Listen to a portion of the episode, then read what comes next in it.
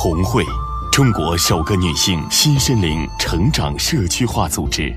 红会创始人周红老师将东方传统文化与西方现代心理学技术有机结合，创造出更适合国人的心灵成长体系。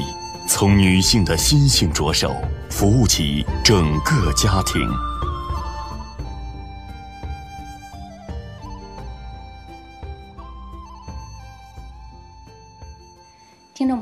大家好，这里是红会电台开播特别节目，我是主持人任娜。本期节目的主题是离家出走的女人。那我们今天也邀请到的亲子教育专家周红老师，还有一位红会的姐妹燕子。周红老师好，主持人好，听众朋友大家好。嗯，今天我给大家分享的故事呢，是我自己的故事。也就像主持人说的，离家出走的女人，其实听这个名字觉得很严重，离家出走了，好像我跑多远似的。但是我小的时候也有这样的记忆，我记得我在我七八岁的时候吧，我妈妈也有，那个时候不知道叫离家出走，我只知道她回姥姥家，她跟爸爸一生气，然后就回姥姥家了，我就觉得。我觉得也是呀，我觉得我的事也是啊。估计听众朋友大多数人都有过这种家庭，都有过这种情况。哎呀，夫妻俩吵架了，那我都回娘家住一段儿，或者是然后等着老公再去叫，或者是我去姐妹们家住一晚上。我觉得没有这么严重呀，但是 后来就是嗯，后来觉得哎呀，可能也就是有这么严重。故事的最早呢，也确实是两年前发生的事。嗯。因为那时候我刚刚加入红会嘛。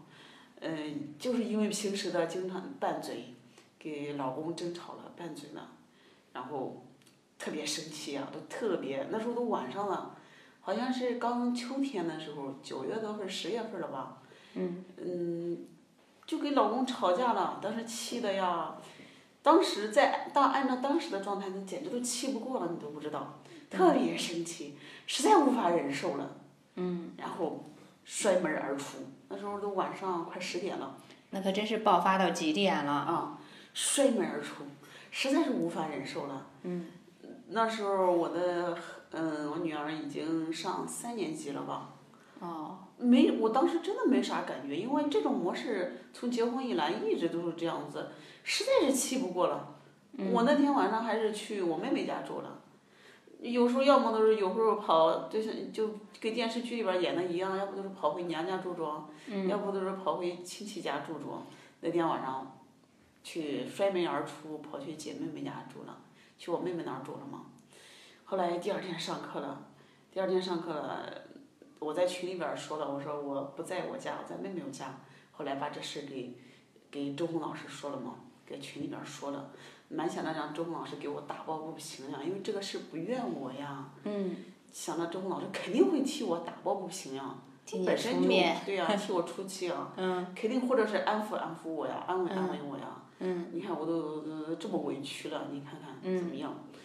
哪想到周红老师当时都把我拎上台来，当时都问我，我现在都记得两年前说的话，当时都问我几个问题，第一个问题就是。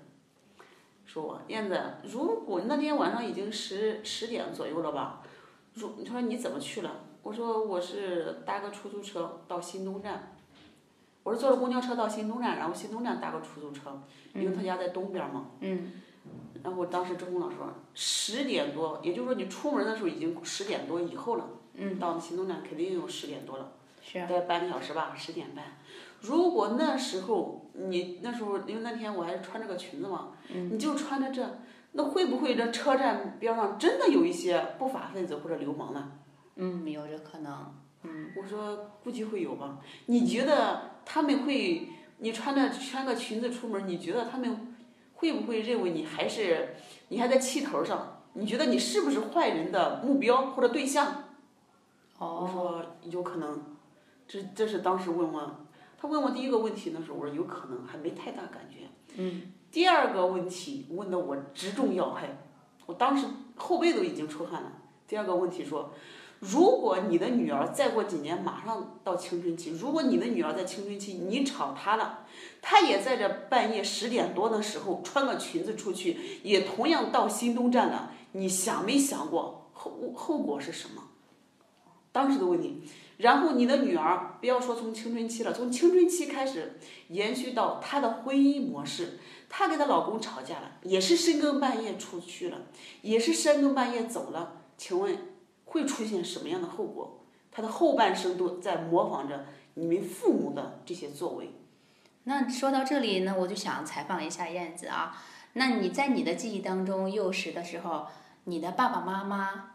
有没有吵架拌嘴？你妈妈离家出走的这种现象？回姥姥家？有过，我记得特别清楚。那时候我好像也就是上四五年级，我还骑着自行车去我姥姥家找我妈。哦。所以说，后来周红老师给我分析，我再想想，我因为父母那一代也是这种模式嘛，都觉得吵架了去回娘家住一段儿。嗯。就像我刚才一开始说了，听众朋友估计大多数妈妈，大多数。女人都会这样子做，然后后来想想，我的孩子，我也有女儿呀。如果我的女儿早早模仿着我的模式，那后果真是不堪设想的呀。那要深更半夜出去，哎呀，后来我真的是意识到事态的严重性了。哎，这个行为也是一代传一代的。一代传一代，对。然后周红老师回去又给我布置的作业，奇葩作业，去给老公道歉。我当时还在反抗呀，这件事我没错呀。为什么我要给老公道歉，还让我给孩子道歉？我说我没伤害到孩子呀。周红老师说，因为你不在妈妈的位。嗯。成熟的妈妈是不会去放下孩子离家这么晚了离家出走的。哦，那这个事件你说起来，我也突然想到，我还记得当时红会有一条。突然就加上去的一条规定，以后红会的所有的会员，如果谁再离家出走的话，就罚款一千元。就是从我这案例开始了。那我想问一下，当时你交这个罚款了没有？交了，交了，因为我要实实在在的交的。真的交了，交了一千块钱，因为啥？我想从我这儿开始把这个模式中断了，不再重复父母上一辈子的这种案例，延伸给我的孩子了。我想让我的孩子承接的是一个优良的这种文化，这种传承模式。我不想让我的孩子承接承接在我这一代上了。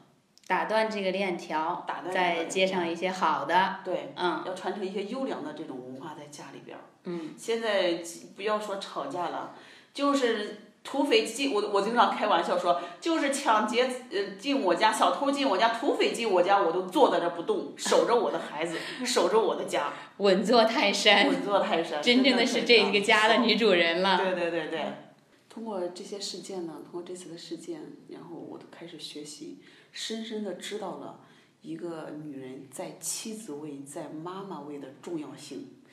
嗯，嗯，像这种夫妻有时候偶尔的争吵呀，也会出现，不像以前呀和老公争吵的那么厉害了，也会偶尔出现。但是呢，我现在用幽默的方式把它转化了，嗯，都就是慢慢的，呃，慢慢的越来越少。不可能说通过一次事件我意识到了立马不吵架，这个也不可能，就是立马慢慢的用幽默的方式，别的方式把它处理了。然后不再像以前呀，真的气不过了，然后气呼呼的走了，不再重复这种模式了。